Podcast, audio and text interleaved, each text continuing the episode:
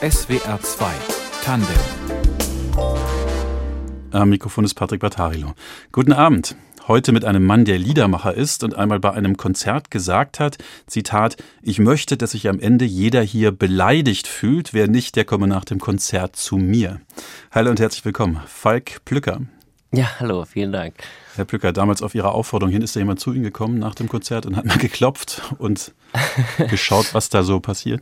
Ja, also ich erwähne das ja öfter mal, das ist immer gerne am Anfang des Konzerts, damit direkt äh, die Fronten geklärt sind. ja, ist natürlich schon mal Leute gekommen, aber ich, wir sind dann immer durchgegangen, ob nicht doch was dabei war, wo sie sich zumindest hätten ein bisschen angegriffen fühlen können. Und meistens findet man dann doch noch was. sehr, sehr schön. Da kann man sich auf eine Streitigkeit einigen, um sich dann nicht zu streiten. Unbedingt. Sie sind, äh, sind Liedermacher, sind Kabarettist, 36 Jahre alt. Äh, woher kommt denn bei Ihnen diese Lust, Ihr Publikum zu beleidigen? Oder ich frage es mal anders, warum, worum geht es Ihnen denn bei Ihren Auftritten? Also das Beleidigen ist natürlich zugespitzt, so wie so vieles, was ich eigentlich mache. Ich glaube, woher das kommt, ist natürlich immer eine große Frage. Ich bin grundsätzlich schon immer sehr, wollen wir mal sagen, ironisch, sarkastisch erzogen worden. Insofern man das so sagen kann. Ja, das ist einfach tatsächlich mein privater Humor immer schon gewesen und auch der der Leute, mit denen ich mich so umgeben habe. Und da war das quasi recht folgerichtig, dass dann auch meine Musik, als ich damit angefangen habe, sich in diese Richtung recht schnell entwickelt hat. Denn man muss ja auch selber mögen, was man macht. Ja, ist das auch so ein Kick für, also kann man was, was rauslassen quasi dann bei der, beim Auftritt? Geht es auch darum? Ja, also es ist schon auch eine Form der Selbsttherapie, ganz bestimmt. Vor Publikum. Genau, aber es ist ja auch nicht so, dass es ein einfaches Beleidigen und Anbrüllen ist, sondern eher geht es ja um die Idee, dass ich es ganz wunderbar finde, wenn jeder, der da ist, irgendwo mal eine Stelle hat, mindestens eine, wo er vielleicht mal sagt, oh ja, stimmt. das kenne ich auch oder da bin ich auch ein bisschen eigenartig. Ähm, ich nehme mich ja auch selber nicht allzu ernst, das darf dann auch nicht ausbleiben. Würde ich da jetzt stehen und alle anbrüllen, wäre vielleicht ein bisschen traurig. Also nicht nur über andere lachen, auch über sich selbst lachen. Unbedingt. In SWR 2 Tandem sprechen wir heute mit Falk Plücker, Künstlername Falk. Wir sprechen darüber, was ihn als Liedermacher antreibt und wie er seine Songs schreibt. Wir sprechen über die Grenzen von schwarzem Humor und darüber, wie viel kritischen Witz unsere Gesellschaft braucht und verträgt. Wir sprechen gleich weiter. Jetzt erstmal Musik. Ein Titel von Ihnen, Herr Plücker. Ihr aktuelles Album heißt Ist das glutenfrei? Von diesem Album hören wir den Titel Ich reg mich nicht mehr auf. Äh, Herr Plücker, wie ist denn das entstanden? Gab es einen besonderen Anlass, ein besonderes Aufregungserlebnis in Ihrem eigenen Leben? Äh, ich habe das Gefühl, das ganze Leben ist ja eine Summe von Aufregungserlebnissen. so gesehen, nein, also das finde ich ist ein ganz gutes Beispiel dafür, was jeder aus seinem alltäglichen Leben kennt, dass man immer so diesen, dieses hehre Ziel hat, cool zu bleiben aber dann doch an den einfachsten Situationen scheitern kann.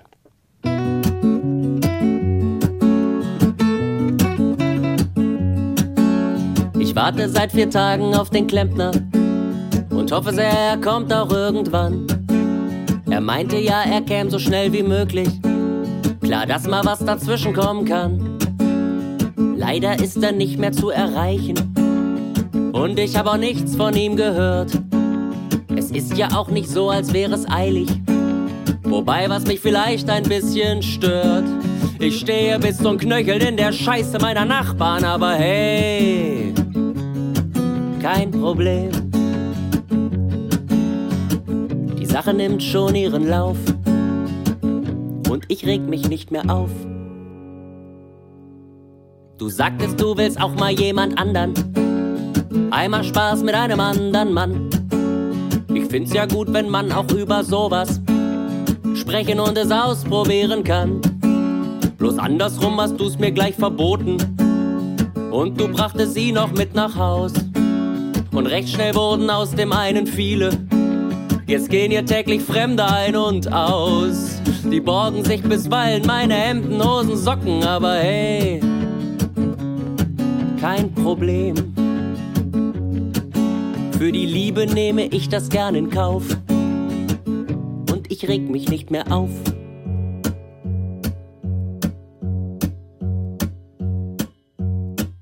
Ich versuche ruhig zu atmen. Ich bleib cool auf jeden Fall. Nur meine Halsschlagader ist prall wie ein Gymnastikball.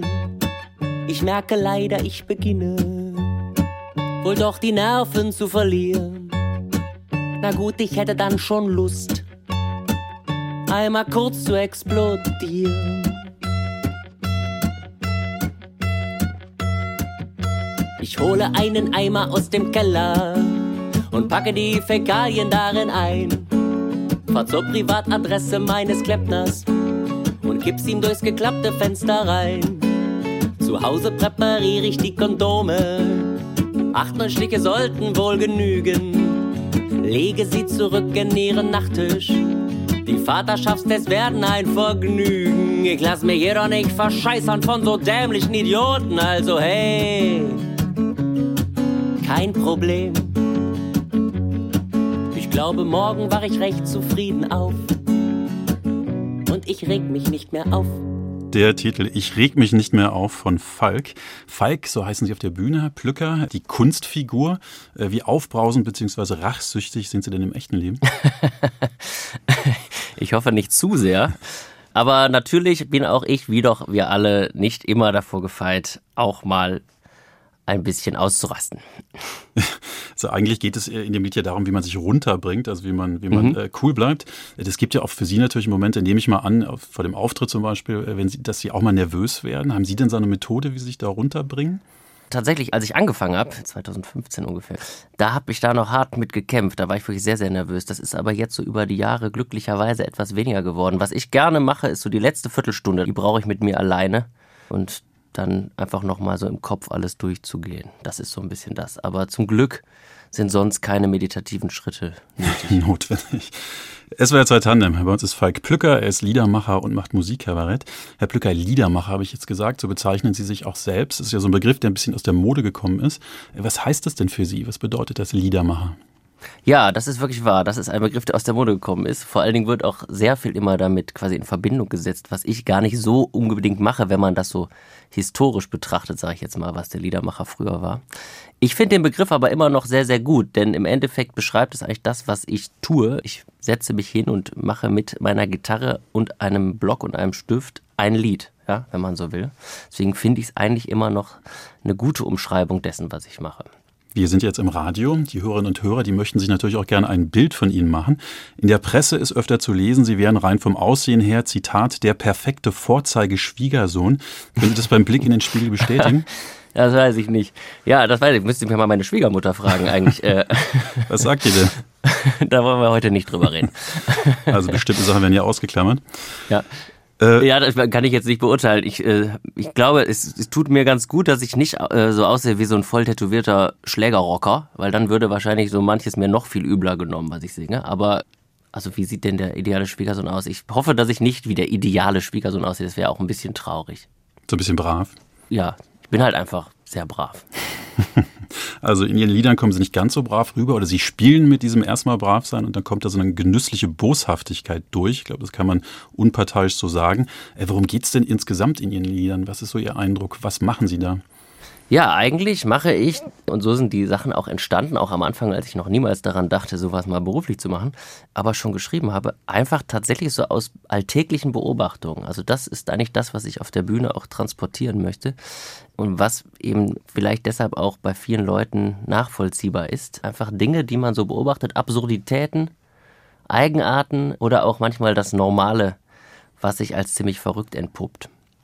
Es gibt ein Lied, äh, da konnte ich so ein bisschen vom Alltag her anknüpfen. Das ist eines ihrer erfolgreichsten Lieder, ein, der Titel Kinderlied. Da geht es um ein Kind mit künstlerischen Ambitionen.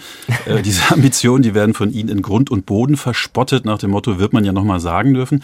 Das macht Spaß. Ich habe auch selbst eine kleine Tochter, die hartnäckig sehr viel Bewunderung einfordert, auch für eher schnell hingemaltes.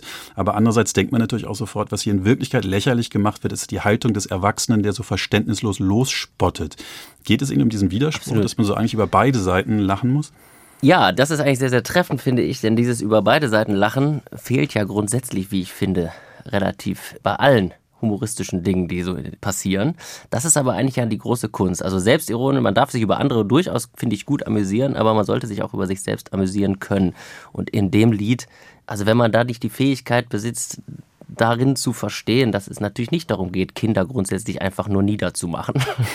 das muss ich dann schon erwarten. Ich finde ja immer ganz wichtig, tatsächlich sage ich das auch auf der Bühne, dass man nicht anfängt, jedes Lied en Detail zu erklären, weil dann macht man irgendwie alles ein bisschen kaputt. Aber ich habe auch gemerkt, teilweise, wenn so ein Lied einzeln nur gespielt wird, beispielsweise, ohne dass es jetzt im gesamten Programm ist, dann gibt es natürlich auch die Möglichkeit, es total kränkend wahrzunehmen. Also, Aber da muss man dann halt durch. Also, also, ein gewisses Potenzial ist schon da, diese Lieder missverstehen zu können.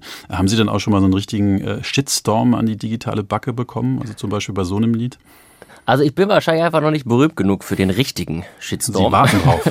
Sie wünschen sehnsüchtig darauf. nee, also was es natürlich gibt, ist da bei YouTube, ne? Das ist so, ganz habe ich mir mal ein bisschen auch die Mühe gemacht und so YouTube-Kommentare. Ich lese, habe nicht alles gelesen, aber so ein bisschen geschaut. Da gibt es dann auch schon mal von der klassischen Beleidigung äh, hin zu etwas intelligenteren Beleidigung äh, oder auch natürlich Kritik. Ich finde ja, wenn man selbst wie ich jetzt auch provokant unterwegs ist, muss man auch ein bisschen einstecken können. Das finde ich schon in Ordnung. Und äh, solange ich irgendwie aus allen Richtungen mal Kritik abbekomme, bin ich eigentlich ganz glücklich. Da muss irgendwas okay sein. Also aus allen Richtungen Kritik abbekommen. Eine dieser Richtungen, das wäre vielleicht auch die Bühne, das Publikum. Äh, wie wichtig ist denn die Bühne für Sie? Ist das so ein beruflicher Nebenschauplatz oder ist das Ihr eigentliches Zuhause? Ähm, da würde ich tatsächlich sagen, das ist schon das eigentliche Zuhause. Also die Live-Musik ist das, was am tollsten an dem Beruf ist. Deswegen würden, glaube ich, viele auch gerade jetzt wieder bestätigen, haben wir die letzten Jahre logischerweise deshalb auch eine große Schwierigkeit äh, dargestellt. Äh, das ist schon das, wofür ich es in erster Instanz mache. Auf der Bühne live vor Leuten. Das macht auch am meisten Spaß. Also ich, äh, macht mehr Spaß, selbst als dieses Interview, es tut mir leid. Äh. Jetzt bin ich aber gekränkt. ja, Jetzt gibt es den, einen individuellen Shitstorm. Ja. Äh, was, was ist es denn, was Ihnen so Spaß macht auf der Bühne? Also sind Sie jemand, der so auch das braucht, die Energie, dass da was kommt, womit Sie vielleicht auch nicht gerechnet haben? Es gibt einem auf jeden Fall, ich vermag es ja auch nicht so richtig zu beschreiben, was es ist, aber es gibt einem auf jeden Fall ein inneres tolles Gefühl, äh, wenn es funktioniert. So, was zum Glück ja meistens der Fall ist, sonst würde man es wahrscheinlich nicht mehr machen, wenn man ständig irgendwie das Gefühl hat, dass es nicht funktioniert. Es ist aber auch natürlich die Interaktion mit den Leuten. Also ich rede ja auch gerne mal so ein bisschen im Rahmen mit den Leuten und man weiß ja auch nie so hundertprozentig, wie was direkt aufgenommen wird. Manchmal dauert es was länger, manchmal kommt direkt was und so. Aber ich habe ja immer natürlich mehr auch ein Publikum, was grundsätzlich jetzt meine Kunst schon kennt oder mag oder auch versteht. Deswegen, es kommt da jetzt nicht zu Konflikten live auf der Bühne. Jetzt haben Sie Aber, gerade gesagt, ja, Sie haben gerade gesagt, äh, wenn es denn funktioniert, gab es dann auch Momente, wo Sie mal sowas richtig verpatzt haben und dann vielleicht aber so gerade noch drüber lachen konnten? Also, dass man sich mal verspielt oder sowas kommt natürlich immer vor. Das ist eben beim Live-Konzert. Ich bin ja alleine auf der Bühne. Ich kann das ja leider nie auf jemand anderen dann abwälzen, wenn mal was geschieht. Aber was es halt gibt, ist natürlich, habe ich auch schon mal irgendwo gespielt, gerade am Anfang, wo die Leute den Humor halt nicht geteilt haben. Das ist dann natürlich immer so eine Sache, weil dann kann man auch nicht viel machen. Augen zu und durch, würde ich dann sagen. Ja, also Augen zu und durch und nicht abmildern, abpuffern und weicher werden. Nee. Nee. nee, das finde ich auch irgendwie. Da muss man sich halt dann treu bleiben und dann muss man da durch. Ja. Wir sprechen gleich weiter. Jetzt hören wir nochmal ein Lied von Ihnen und zwar geht es in den Biomarkt. Und dabei äh, müssen wir jetzt noch über eine Sache sprechen, bevor wir das Lied hören. Es gibt eine Textzeile, die wir gleich hören werden, die singen Sie live inzwischen nicht mehr. Welche Zeile ist das? Also die singe ich zumindest im Augenblick live nicht, aufgrund der globalen Entwicklung, will ich mal sagen. Äh, da kommen wir gleich vielleicht nochmal kurz zu. Das ist, das ist natürlich jetzt die Pointe des Liedes, die ich jetzt dann vorwegnehme. Das ist das Wort Einmarschbefehl, was einfach im Augenblick so live nicht funktioniert, wie es gedacht war, als ich das Lied schrieb. Ich habe mich mal wieder ein bisschen daneben benommen. Ich hatte mich jüngst in Berlin verlaufen und dann ist Folgendes passiert.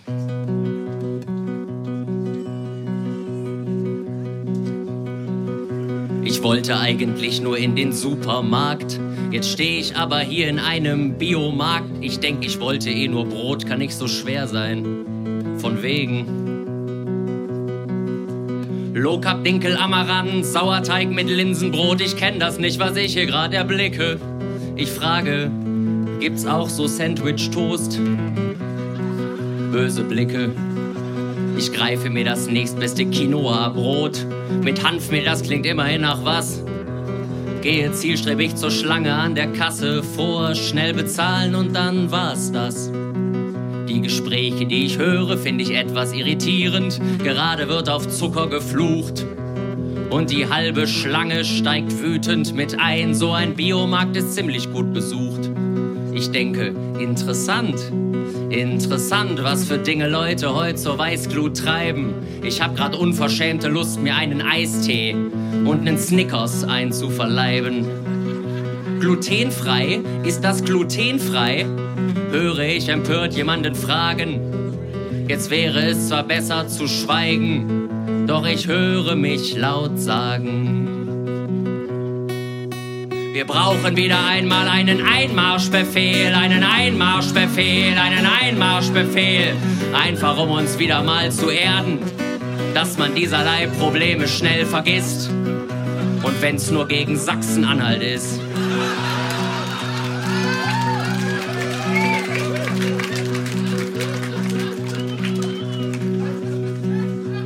Gut, hätte ich nicht sagen sollen. Ist politisch ja auch wirklich nicht korrekt. Während mich die Leute entsetzt begaffen, frage ich mich, wie wohl ein Sojaschnitzel schmeckt. Einer schwärmt von seiner Green Smoothie Diät. Detox, Detox, Detox. Man fühlt sich wie neu geboren, so befreit und irgendwo ruft einer Nachhaltigkeit, ja, Nachhaltigkeit ist sowieso das Wort der Stunde. Ich hab das noch nie so oft gehört. Ich sag, man muss doch nicht immer alles nachhalten. Keiner lacht, alle empört. Hier ist nichts EU-Norm, ich seh krumme Karotten und Blumenkohl auf Goldpreisniveau. Und weil ihr alle Deo ohne Aluminium nutzen, stinkt es hier auch fast so wie im Zoo.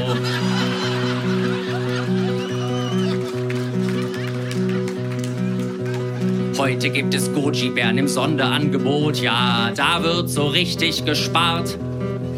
Wegleser in Massen schimmern Gülden vom Regal, hier wird noch schonend gegart. Boah, da gibt's ja Chiasamen, Superfood, frohlockt in meiner Nähe jemand ganz erfreut. Es fällt mir wirklich schwer, an mich zu halten und ich mich verseh, brüll ich erneut. Wir brauchen wieder einmal einen Einmarschbefehl, einen Einmarschbefehl, einen Einmarschbefehl. Gegen wen ist im Grunde ganz egal. Es hätte einfach wieder seinen Reiz. Von mir aus diesmal auch die Schweiz.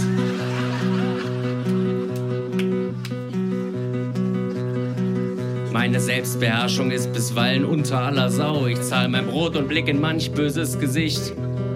Ich denke, während ich mich etwas schäme, nach einer Plastiktüte frage ich lieber nicht.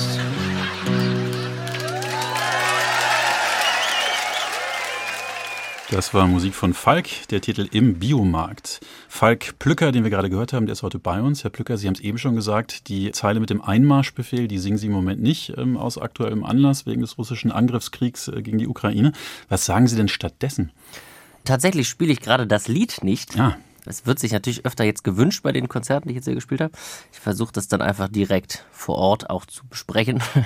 Ich meine, die Aussage des Liedes ist ja auch immer gewesen, dass es eben viel schlimmere Dinge gibt. Ne? So gesehen, es ist nur so, dass jetzt natürlich, wenn das Wort, was sonst als, sagen wir mal, natürlich auch schon provokante Pointe fiel, jetzt einfach ganz andere Bilder im Kopf hervorruft, als es das noch bis Ende letzten Jahres, Anfang diesen Jahres getan hat. Ich habe noch nichts Vergleichbares gefunden. Ja? Ich arbeite noch dran. Falls jemand Vorschläge hat, gerne per E-Mail an mich. Also Aufruf ähm, an die Hörerinnen und Hörer, beteiligen Sie sich beim Genau. Biomarkt.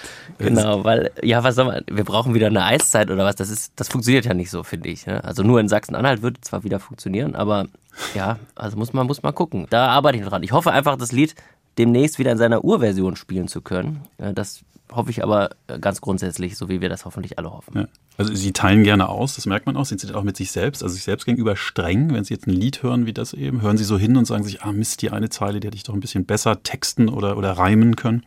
Ja, auf jeden Fall. Ich glaube, das gehört auch so ein bisschen dazu. Aber ja, ich bin eher selbstkritisch als selbstbegeistert. so würde ich es mal sagen. Man, man wird ja auch nur besser, wenn man sich selbst auch immer ständig hinterfragt und so weiter. Also das ist wie, was ich vorhin sagte, mit dem sich selbst eben auch nicht zu ernst zu nehmen. Das ist ja auch wichtig. Nur über andere Witze machen ist dann auch zu billig irgendwie. Und ähm, natürlich kann man immer sich verbessern, wenn man kritisch das hinterfragt, was man bisher gemacht hat. SWR 2 Tandem, heute mit Falk Plücker. Er ist Liedermacher und Musikkabarettist. Herr Plücker, Sie sind 1985 in Wuppertal geboren. Wie ist es denn, sein Leben in Wuppertal zu beginnen, als Mensch und als zukünftiger Kabarettist? Das ist eine sehr freche Frage. Äh, ja. ja, tatsächlich erzähle ich jetzt auf der Bühne auch oft, dass ich aus Wuppertal komme. Und da sind die Reaktionen auch immer sehr verhalten, muss man feststellen. Nee, ich mag die Stadt ja gerne. Man nennt es ja auch das San Francisco Deutschlands. In Wuppertal. In Wuppertal, genau. Ja, ich habe da ja die ersten 25 Jahre gelebt. Meinen Bachelor habe ich da auch noch gemacht. Ich habe da immer gern gewohnt. Ich bin auch noch häufig natürlich da, habe dann noch Freunde, Familie. Ich fand dann irgendwann tatsächlich eine neue Stadt auch mal spannender. Aber es ist halt auch eine Großstadt und das nicht wie Berlin, aber es ist eben eine große Stadt mit immerhin über 300.000 Einwohnern. Deswegen kann man da eigentlich es sich sehr gut gehen lassen als Student auch und als Schüler. Bei Menschen wie Ihnen, die professionell lustig sind, da denkt man ja gerne, dass die eigentlich schon immer einen Witz nach dem anderen gerissen haben. Äh, Sie als Kind, waren Sie der Clown oder waren Sie ganz im Gegenteil das stille Humorgenie ins B, das mit neun schon Texte für die große Erwachsenenbühne schreibt? Also ich würde jetzt mal sagen, weder noch. Ich war nicht der Klassenclown oder sowas, das war ich auf keinen Fall, aber ich war auch nicht der unglaubliche Denkertyp, der dann die eine spitze Pointe gemacht hat. Es ist ja auch so, dass ich in der Musik zwar tatsächlich zu 80 Prozent humoristisch unterwegs bin, aber auch zu 20 Prozent Balladen und so weiter schreibe und auch spiele, auch live auf der Bühne, weil ich das wichtig finde. Also erstmal, weil der Liedermacher Falk, wenn man so will, ist schon sehr, sehr viel wirklich ich. Äh, und da ich selbst auch gerne Balladen höre, ist es jetzt nicht nur irgendwie, dass es die ganze Zeit einfache Schenkelklopfer-Humor sein muss, sondern eben so eine Mischung. Deshalb ist auch vielleicht der Begriff Liedermacher auch einer, den ich immer noch mag. Denn da hat man die Freiheit, in alle Richtungen zu schreiben. Also man kann Geschichten erzählen, albern sein, intelligent vielleicht auch mal, wenn man Glück hat. Ja, man hat alle Möglichkeiten. Also da Sie das äh, Stichwort Intelligenz ansprechen. Sie haben äh, erst in Wuppertal studiert, Sie haben es gesagt, Geschichte und Philosophie, dann sind Sie nach Berlin gegangen, Geschichte im Master abgeschlossen. Wie haben Sie denn die Atmosphäre in den Seminaren und Vorlesungen erlebt? Also ich habe auch in Berlin studiert und erinnere mich, ja. dass es auch in Seminarräumen durchaus Stoff für Kabarett gab. mit Sicherheit, mit Sicherheit. Ich habe also tatsächlich das in Berlin hier, wo ich meinen Master jetzt gemacht habe, das waren sehr kleine Kurse, aber deswegen hat man natürlich viel mitbekommen.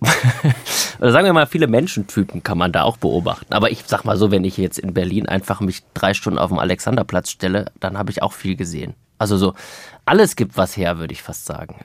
Alles gibt Möglichkeiten. Ich habe aber tatsächlich überhaupt kein tolles Lied, ich habe nur gar kein Lied über irgendwas, was mit dem Studium und dieser Zeit zu tun hätte. Vielleicht müsste ich mich da mal nochmal erinnern.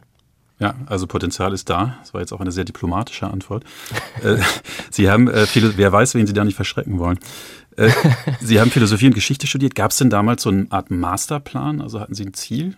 Masterplan würde ich nicht sagen. Also ich wollte das Studium abschließen. Das habe ich auch noch gerade so gemacht. Also quasi genau pünktlich zum Beginn dann des Versuchs als Musiker äh, zu arbeiten.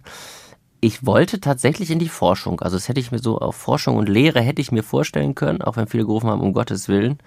Doktor machen an der Uni heißt 70 Stunden Woche für wenig Geld, aber ich habe den Themenbereich sehr, sehr gemocht. Ich habe sehr gerne das studiert. Also bei mir hat sich einfach nur Hobby und Beruf sozusagen getauscht, als ich dann stattdessen Liedermacher wurde. Ja, 70 Stunden Woche und wenig Geld ist wahrscheinlich ganz völlig verschieden von, von, dem Leben in der freien ja, Künstlerszene. Gibt es denn was aus der Zeit, was Ihnen wichtig ist, auch heute noch, also aus Philosophie oder Geschichte, wo Sie sagen, da habe ich was gelernt für mich, eine Art zu denken oder auch inhaltlich mit mich mit etwas zu beschäftigen? Ja, unbedingt, finde ich auf jeden Fall. Also erstmal öffnet natürlich so ein Studium grundsätzlich, glaube ich, viele Denkrichtungen, äh, die man vorher vielleicht so nicht gehabt hätte. Man lernt auch viel über das disziplinierte Arbeiten, glaubt man ja nicht, aber auch als Student muss man das ja zwischendurch machen. Und natürlich so Textarbeit und so weiter hat man da natürlich auch schon in einem anderen Maße gefunden. Was ich auch fürs persönliche Leben durchaus mitgenommen habe, ist sicherlich vor allen Dingen durch mein Geschichtswissenschaftsstudium, ist, dass man eben sehr sachlich und informationsbehandelt Dinge äh, anschauen sollte und nicht nur, auch wenn das natürlich man immer möchte, nicht nur moralisch und ja, aus dem, was das Herz einem sagt. Also auch so einen nüchternen Blick auf die Wirklichkeit, ja. der einem die wirklich auch erst, erst eröffnet. Ne? Ja. Das finde ich halt sowieso grundsätzlich wichtig, auch in jeder normalen Diskussion, egal worum es geht, ja, ähm, dass man das immer nicht vergisst, dass man die Sachlichkeit sich behält. Sie haben eben schon mal Texte angesprochen, jetzt im Studium. Wann haben Sie denn Ihre ersten Lieder geschrieben? Wann und wie? Ich glaube, also tatsächlich habe ich immer schon unglaublich gerne, sage ich jetzt mal, kreativ geschrieben. Ich glaube schon mit elf oder zwölf, obwohl ich noch gar kein Instrument gespielt habe und ist jetzt auch nicht zum Veröffentlichen gedacht. Aber ich habe immer schon geschrieben, ganz viele Sachen. Ich habe das auch alles noch so weitgehend irgendwo auf dem Computer oder in der Schublade. Ähm, das habe ich immer schon leidenschaftlich gern gemacht, für mich selbst halt, ohne die Idee des Berühmtwerdens oder, oder ähnliches. Geboren und aufgewachsen sind Sie in Wuppertal, heute leben Sie in Berlin. Ist das ein guter Standort für Sie als Liedermacher und Kabarettist? Also alle denken auch immer, dass man dahin nämlich gezogen ist, weil man Musiker wurde. Das war tatsächlich aber mir das Studium der Grund. Und äh, ja, ich liebe die Stadt hier tatsächlich. Also ich finde es auch anstrengend. Anstrengend sind ja vor allen Dingen die Zugezogenen wie ich, die dann total stolz darauf sind, Berliner zu sein. Das ist ja hier sehr weit verbreitet. Das kann anstrengend sein.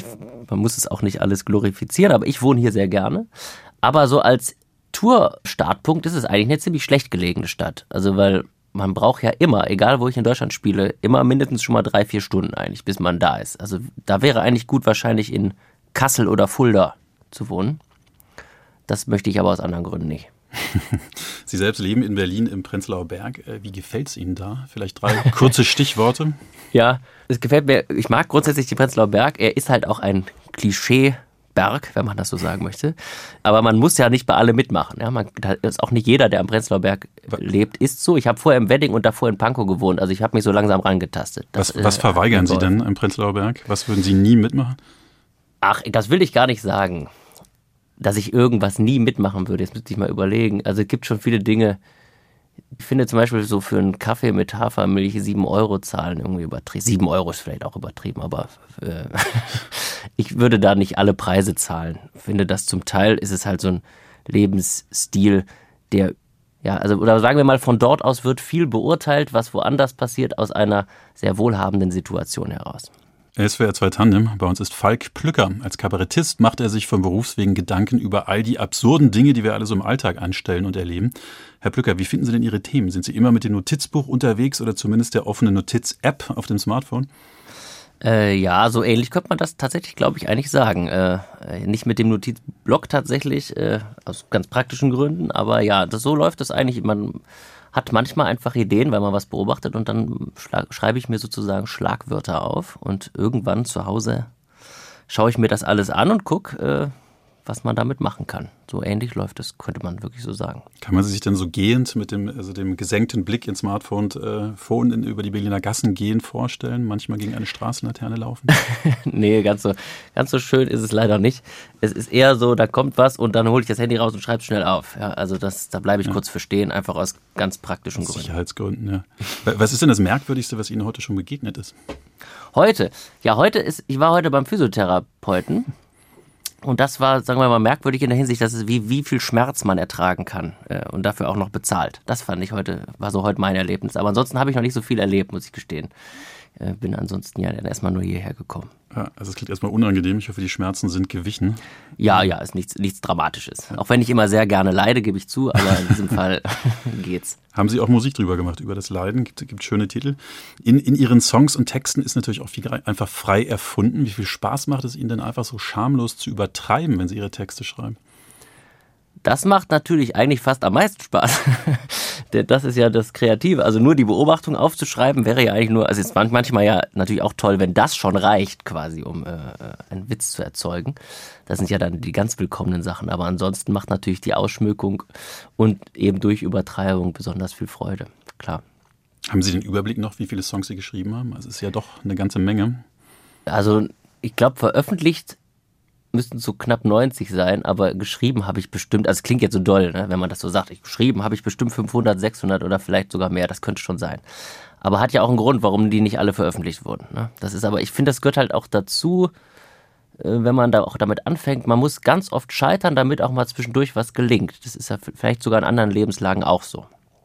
Also trotzdem wahnsinniges, äh, wahnsinnig beeindruckendes Pensum erstmal, wenn man diese Zahlen hört. 90 äh, veröffentlichte, 500 geschriebene äh, Songs. Wie, wie prüfen Sie denn, ob neues Material taugt oder nicht? Also rekrutieren Sie da regelmäßig Freunde und Verwandte oder gar den Partner als Testdummy? Das habe ich da auf jeden Fall. Das finde ich auch total sinnvoll. Also wenn man selbst schon einigermaßen zufrieden ist, dann das mal so Freunden und Familie vorzuspielen, ist auf jeden Fall etwas, was ich dann schon als ersten Versuch mache. Aber eigentlich tatsächlich, ich spiele auch keine Vorpremieren oder so, was andere Künstler machen.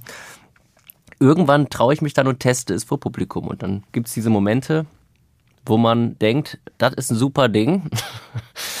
Aber man war sehr alleine mit dieser Erkenntnis. Das kommt auch vor. Schade. Ja, bei den Freunden und Verwandten trauen die sich denn, ihnen die Wahrheit zu sagen? Denn wer will es sich schon mit einem Kabarettisten ja. verderben? Da läuft man ja in Gefahr, gleich in diesem Song zu landen. Das passiert auch regelmäßig tatsächlich. Also ich, man würde sich wundern, wie viele meiner Lieder durch meine Freunde inspiriert waren. Also so ist nicht. Äh, aber das ist nicht die, die äh, angedrohte Strafe, wenn sie mich kritisieren. äh, nein, das, das machen die sehr viel und äh, auch, glaube ich, manchmal habe ich das Gefühl sehr gerne.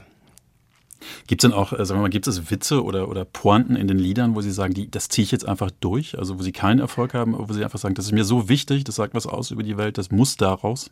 Ja, ja, das gibt's auch. Also ähm, ist natürlich jetzt so schwer an Beispielen jetzt hier im Gespräch festzumachen, aber es gibt schon Sachen, wo ich schon merke, ah, das funktioniert heute nicht so richtig oder das ist vielleicht etwas, aber das ist mir dann egal. Also man kann dann auch nicht, wenn man jeden Abend oder überall anfängt, auf alle und jeden irgendwie Rücksicht zu nehmen und allen zu gefallen, dann wäre, glaube ich, das, was ich mache, auch gar nicht mehr interessant, weil es lebt ja auch eben von seiner Provokation.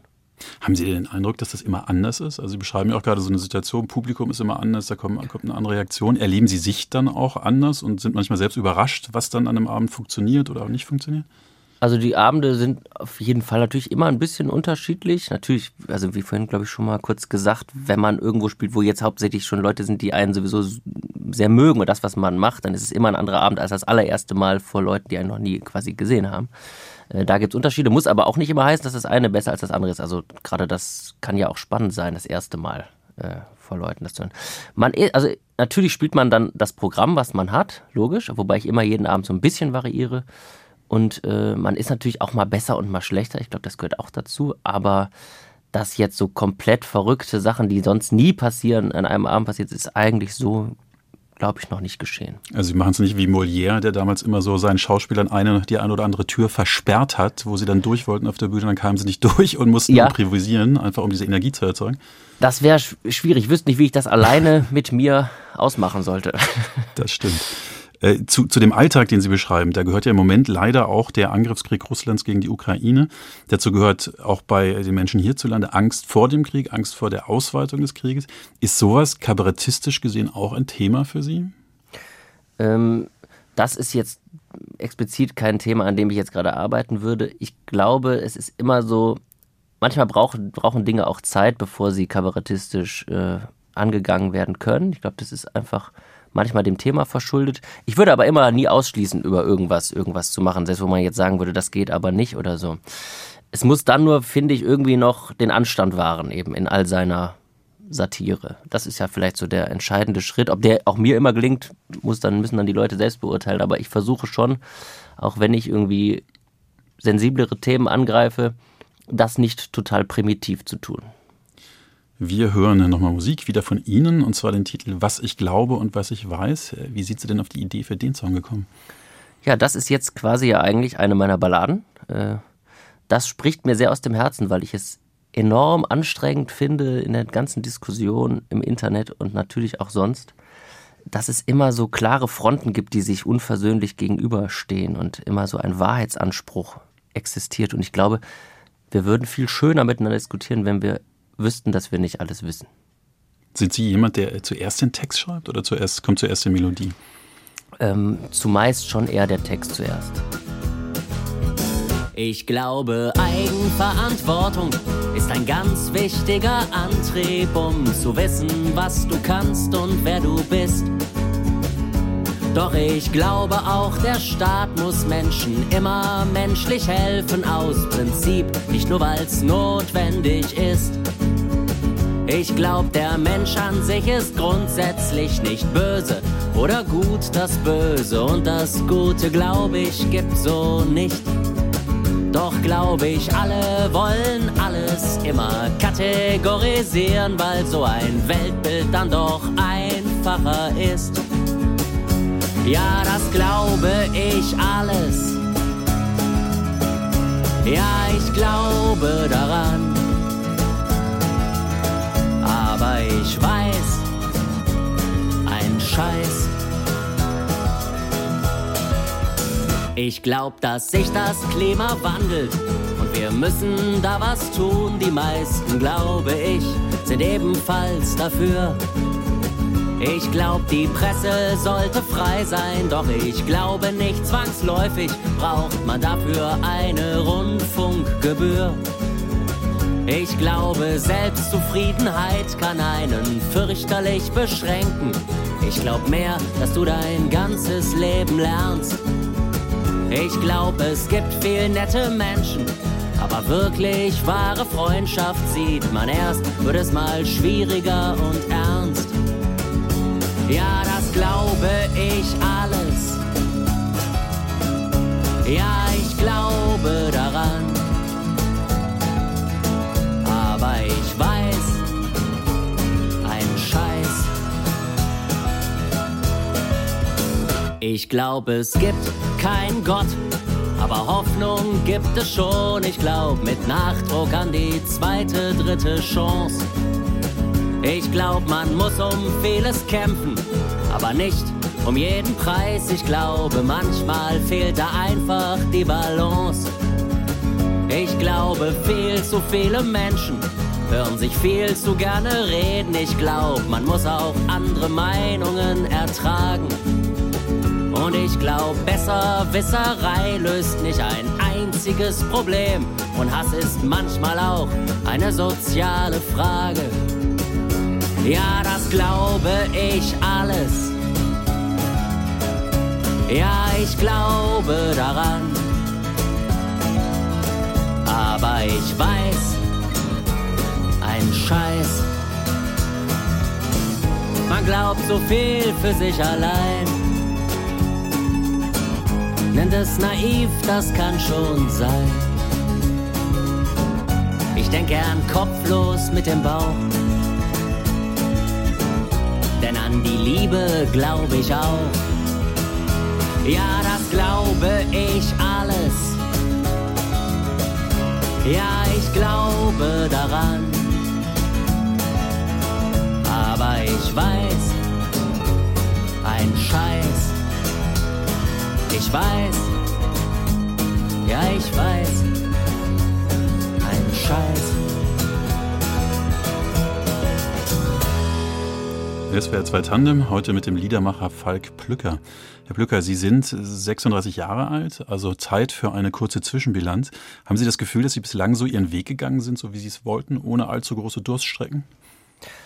Ja, das ist gar nicht so einfach selbst zu beurteilen äh, in der Hinsicht, äh, was ich wollte. Ich hatte vielleicht das, den Vorteil auf jeden Fall, dass ich jetzt nie unglaublich große Pläne hatte und mit was ich mit welchem Alter wie erreicht haben will. Deswegen, ich bin eigentlich ehrlich gesagt sehr glücklich mit den Entscheidungen, die so getroffen wurden und wie sich jetzt alles ergeben hat.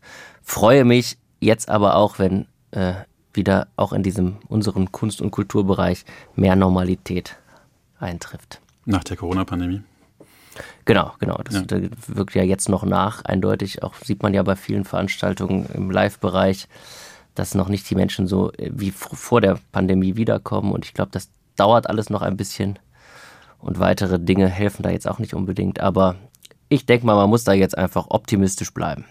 Es gibt ja sicher auch Situationen, ähm, in diesem Fall jetzt pandemiebedingt, aber auch überhaupt, wenn mal nicht alle im Saal lachen oder der Saal auch mal etwas leerer ist. Haben Sie in Ihrem Beruf denn auch Unterstützung? Also sind Sie auf Menschen, die Sie gefördert haben, auch in solchen Situationen? Also man braucht ja auch so jemanden, der, der sagt, du machst es richtig, wir helfen dir. Hier ist vielleicht auch eine musikalische Unterstützung, eine Art und Weise, so ihren Weg zu begleiten. Gibt's also unbedingt, ja. Da gibt es äh, also erstmal natürlich Menschen in meinem Umfeld, die mich da immer drin bestärkt haben. Das habe ich auch gebraucht, äh, gerade weil ich ja eben nicht mich als zwangsläufig als Künstler wahrgenommen habe. Und dann natürlich bei Rückschlägen, und die hat man ja vor allen Dingen auch am Anfang, weil eben noch keiner kommt zum Beispiel, äh, äh, öfter mal. Da habe ich sicherlich familiär viel Unterstützung bekommen und damals natürlich, ich bin mit einem anderen Liedermacher, Götz Wiedmann, der hat mir quasi auch 2015 diesen Plattenvertrag angeboten und mit dem bin ich die ersten zwei Jahre auf Tour gegangen und da habe ich eigentlich das ganze Handwerk so des Ablaufs und so weiter und auch den Umgang mit schwierigen Situationen auch ein bisschen gelernt. Äh, das hat mir auch sehr geholfen, natürlich. Jetzt frage ich einmal nach einer schwierigen Situation, sagen Sie. Was ist denn so eine schwierige, typische schwierige Situation auf der Bühne als Liedermacher? Also auf der Bühne, die schwierige Situation ist eigentlich erstmal, wenn kaum jemand da ist. Weil dann ist es am aller, aller schwersten, so da etwas kann man auch wenig Stimmung machen. zu erzeugen. ja, genau, ja. da kann man auch irgendwie nichts machen. Äh, und natürlich äh, diese Erkenntnis zu haben, dass aber trotzdem nichts passiert, ist schon sehr wertvoll. Also, dass man merkt, ja gut, im schlimmsten Fall hört halt keiner zu. So könnte man ja auch sagen. Ne? Das ist, es passiert nichts Grausames. So richtig schreckliche Situationen äh, auf der Bühne habe ich jetzt glücklicherweise nicht erlebt. Ich wurde noch nicht beworfen oder so. Äh, noch nicht mal eine Tomate? Noch nicht mal das. ja. Also apropos Unterstützer, äh, haben wir gerade angesprochen. Über eine Unterstützerin haben Sie sogar einen Song gemacht. Titel Auf eines ist immer Verlass, Mama. Äh, wie oft hat Ihre Mutter denn schon bei Ihnen im Publikum gesessen und macht sie das nervös oder sicher?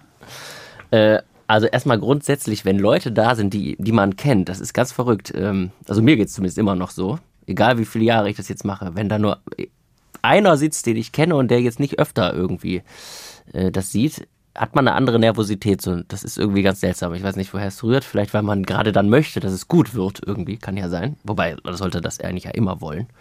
Ähm, ja, und äh, meine Mutter, wenn ich in Wuppertal spiele, kommt die natürlich immer. Jetzt haben wir gerade so, das, so einen kleineren Konflikt, weil ich mache gerade ein neues Album und das Titellied dazu äh, handelt von meinen Eltern auf eine freche Art.